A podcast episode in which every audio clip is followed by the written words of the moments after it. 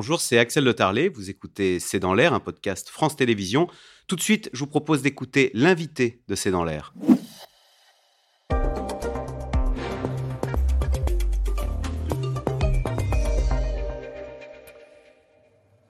Philippe Battel, bonsoir. Vous êtes euh, psychologue, euh, psychiatre, addictologue. Euh, Pierre Palmade a donc été admis vendredi soir dans le service d'addictologie de l'hôpital Paul Brousse à Villejuif. la police précise qu'il est assigné à résidence avec un bracelet électronique, donc il n'est pas libre de quitter cet hôpital.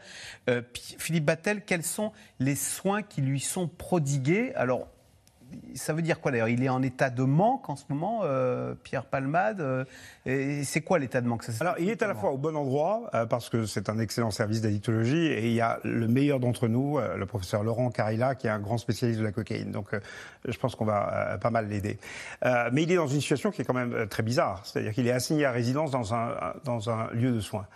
Je trouve cette situation très curieuse parce que quand on veut se soigner, il vaut mieux aller tout seul vers le soin plutôt que d'y être contraint, contraint, de cette façon. Bon, là, il s'est passé un drame et il est là. Alors, euh, on, parle d'état de manque.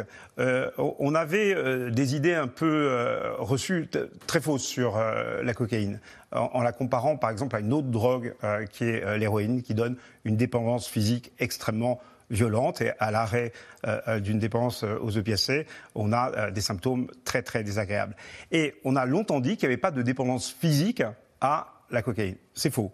La, cocaïne, elle va donner un, phénomène qui est neurocérébral, qui fait que le manque, c'est l'envie majeur d'en prendre. Ce qu'on appelle le, craving, to crave. En, le craving, on parle, le craving en, anglais. Voilà, exactement. Donc c'est une envie furieuse d'en reprendre.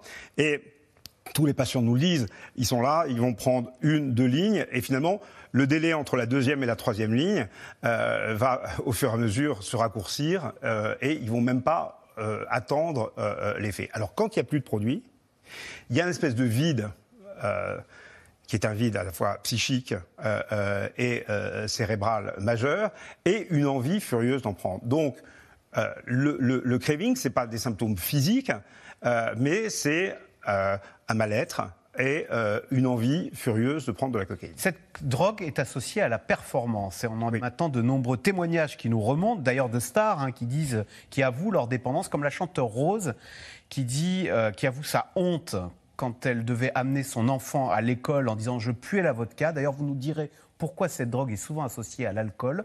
Et sous question, euh, cette chanteuse Rose dit Je n'arrivais même pas à faire cuire des pâtes pour mon fils. Donc c'est tout sauf de la performance, on s'aperçoit.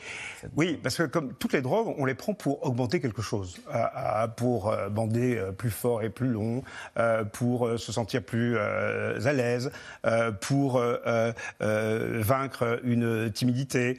et donc la cocaïne, nous on l'appelle l'arrogante, c'est-à-dire que c'est à la fois une drogue qui donne une assertivité, une sensation d'être soi et d'être sûr de soi.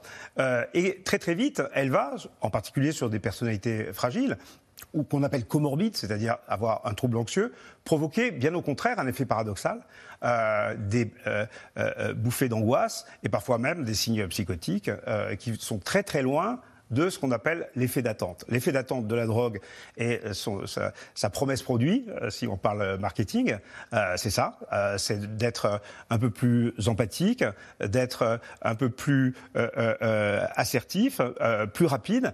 Et en fait, très rapidement, le cerveau ne supporte pas qu'on lui apporte autant de modifications et il va se venger en essayant de contrôler les choses et ce qui donne un effet résultant qui est rarement celui qui est attendu. On devient une loque on devient quelqu'un qui ne fonctionne pas parce que euh, le cerveau, il a beaucoup de mal à fonctionner. Et le, témoignage de Rose sur l'incapacité à se euh, euh, à préparer à manger à, ses enfants, ça va plus loin. C'est-à-dire que quand on voit des, des, des, femmes qui portent un enfant et qui sont usagées de cocaïne, elles préparent absolument pas cette grossesse, elles l'investissent pas et elles sont incapables de, de, de... Elles sont esclaves du produit.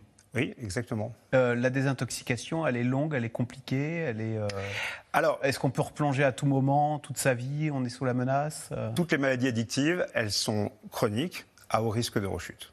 donc ça, il faut déjà intégrer ça.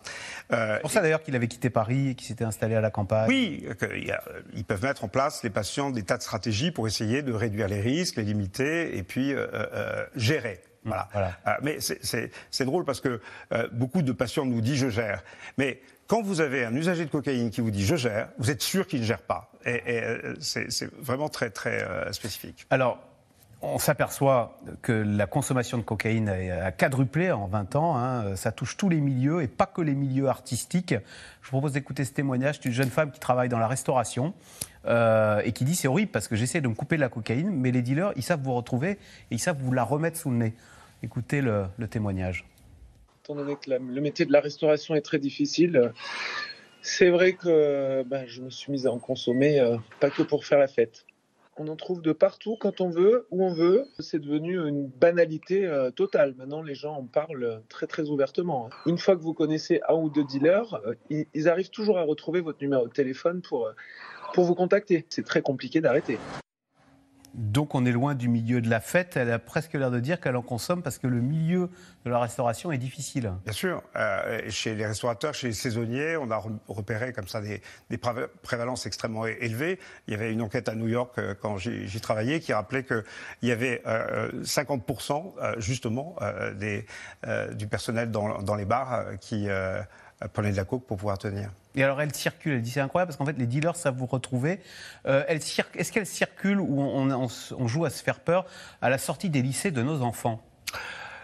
On peut se faire peur avec ça. Je pense que c'est pas complètement la réalité. Il y a, des dealers, mais ils vendent essentiellement du, cannabis, hein, puisqu'on se rappelle que la moitié de, euh, des, jeunes entre 15 et, 30 ans euh, ont eu un usage de cannabis à un moment ou à un autre, soit une, expérimentation simple euh, ou, ou, quelques quelques expérimentations euh, euh, plus ou moins importantes. Euh, non, mais des dealers, il y en a partout. avec et puis on n'a pas besoin de dealers. Il y a aujourd'hui via le darknet la possibilité de se faire livrer chez soi de la cocaïne. On choisit même la teneur en cocaïne. Et un des éléments de la diffusion de ce produit, c'est qu'on a un produit dont le prix baisse et dont la qualité augmente et dont la production explose. Et sur le plan géopolitique, tout le marché principal c'était l'Amérique du Nord. Or, l'Amérique du Nord, elle est sur une autre drogue stimulante qui s'appelle le cristal. Donc, la France et l'Europe est la cible des narcotrafiquants et ils vont continuer à faire rentrer ce produit. Alors Gérald Darmanin a annoncé hier l'idée de créer un homicide euh, routier. Euh, l'idée, ce serait le retrait de permis. Alors il a dit pour toute personne qui consommerait de la drogue au volant. Alors, on ne sait pas très bien si euh, ça vaut pour le cannabis également. Apparemment, ça vaut pour le cannabis. Euh, du coup, alors que, comment avez-vous réagi d'abord? Est-ce que c'est bien? C'est pour marquer le coup? Écoutez, euh, on apprend que 20% quand même des accidents mortels maintenant sont dus à des gens qui ont pris des stupéfiants. Il y a un moment il faut dire stop, comme on a dit stop un peu à l'alcool quand même. Alors je dis justement, je dis que la moitié des accidents mortels sont liés à l'alcool et qu'on est dangereux avec une alcoolémie au-dessus de 0,2 et au-dessus de 0,5, c'est-à-dire après 4 verres. Donc là, on est sur un drame, il y a beaucoup d'émotions, euh, et qu'on surfe politiquement là-dessus, euh, je ne suis pas certain que ce soit les meilleures euh, décisions qu'on prend dans un contexte comme celui-là. Je, dirais deux choses au ministre de l'Intérieur. Un, il y a déjà un arsenal judiciaire qui permet aux juges de prononcer une annulation du permis jusqu'à même trois ans. C'est déjà dans la loi.